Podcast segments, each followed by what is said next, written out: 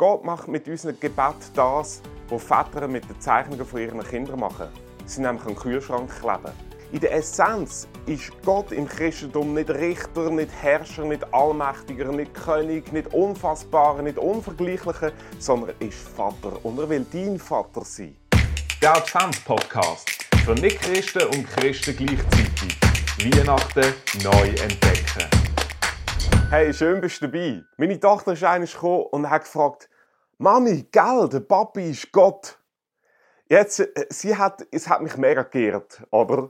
Aber sie hat biologisch und theologisch etwas falsch gemacht. Aber genau das heißt jetzt im Blick auf Jesus. Er ist ewig Vater. Gerade eben noch ist er als starker Gott bezeichnet worden. Aber er braucht seine Stärke in menschenfreundlicher Weise. Als ewiger Vater will er das bleiben und will das nie aufhören zu sein. Das ist im Kern das christliche Gottesverständnis. In der Essenz ist Gott im Christentum nicht Richter, nicht Herrscher, nicht Allmächtiger, nicht König, nicht Unfassbarer, nicht Unvergleichlicher, sondern er ist Vater und er will dein Vater sein. Ein liebender Vater. Ein Vater, der dich leitet. Ein wohlwollender. Einer, der zum Glück nicht immer zu allem Ja und Amen sagt, aber im Herzen ein guter Vater. Es ist religionsgeschichtlich einzigartig und revolutionär. Das Christentum sagt, Gott ist Vater. Und zwar nicht einfach im metaphorischen Sinn, im Sinn von Ursprung, sondern in der ganz persönlichen, intimen, familiären Bezeichnung. Im Islam hat Allah 99 Namen, kein einziger ist Vater. Im Buddhismus, Hinduismus gibt es zum Teil gar keine Gottesvorstellung, ist Gott oder das Göttliche nie Vater. In der Bibel wird Gott 278 Mal Vater genannt. Es ist der Herzgedanke vom Christentum, wie nah und wie gutmütig Gott zu dir ist. Jetzt jeder von uns hat seine eigene Vatererfahrung. Und das Problem ist, wir projizieren unser Vaterverständnis auf den Gott im Himmel, wo Vater sein Aber wir brauchen jeden mehr einen guten Vater. In den letzten Jahren ist viel geforscht worden. Der US-Zensus sagt, jedes dritte Kind lebt ohne Vater. Die Mannheimer Langzeitstudie sagt, es gibt einen krassen Zusammenhang zwischen psychischen Störungen und Kindern, die ohne Väter aufgewachsen sind. Der Leonard Zimzak, er hat seinen TED-Talk mit dem Titel gebracht, «Wo sind Väter?» Oder anders gesagt, Mütter hat es genug, aber an Vätern fehlt es überall.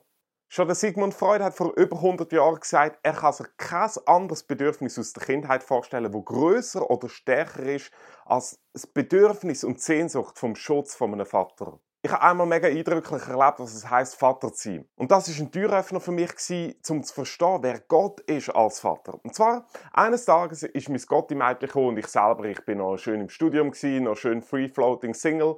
Und äh, sie ist gekommen und hat gesagt, Götti, Götti, Götti, ich habe dir ein Geschenk. Und ich dachte, ja meine Güte, das ist, ist irgendwie auch falsch rum, oder?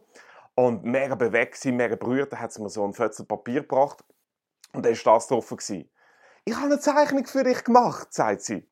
Ja, und ich emotional natürlich tief bewegt, oder? Habe die Zeichnung studiert und dachte, ja, okay, ähm, genau, bin zuerst nicht rausgekommen, habe versucht zu röteln, oder? Ähm, ich habe gedacht, es ist eine Sonne oder was auch immer, aber nein, es ist eine Spinne, wo Spaghetti isst. Ja, und wenn sie natürlich nicht so viel Hunger hat, sind es nur zwei Spaghetti, aber ich habe gestaunt, oder? Ich meine, ein, ein dreijähriges Mädchen zeichnet eine Spinne mit acht Beinen. Crazy, oder? Auf jeden Fall, genau, sichtlich bewegt bin ich heimgegangen. Jetzt Jahre später, mein Sohn ist auf die Welt gekommen und einige Zeit später kommt er ins Büro ab und sagt, Papi, Papi, ich habe eine Zeichnung. Und das ist seine Zeichnung. Oder das erste Mal, ich dachte, ja, okay, Picasso kann das auch. Aber dann, im Moment, wo ich feststelle, das ist der Sohn, der mir eine Zeichnung bringt, es hat mich ultra berührt. Sie hat noch so gut, klar, sie ist ein bisschen farbiger oder so, er war emotional mit dem Malen.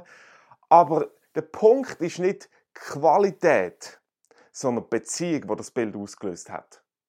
Und das war für mich ein Türöffner. Schau, was Gottes Herz bewegt, das ist nicht aufgrund von, weil ich irgendetwas bringe oder irgendetwas kann, sondern weil er etwas ist.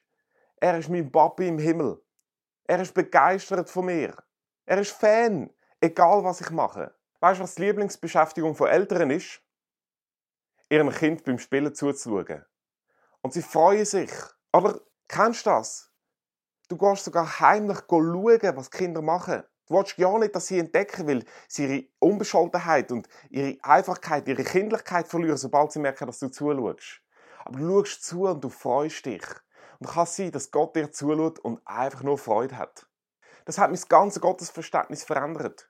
Schau, viele fragen mich, ja, Matthias, du bist Theologe, du bist Pfarrer, wie soll ich beten? Der Punkt ist der, ich glaube, Gott macht mit unserem Gebet das, was Väter mit den Zeichnungen von ihren Kindern machen. Sie nämlich den Kühlschrank kleben. Weil er einfach begeistert ist.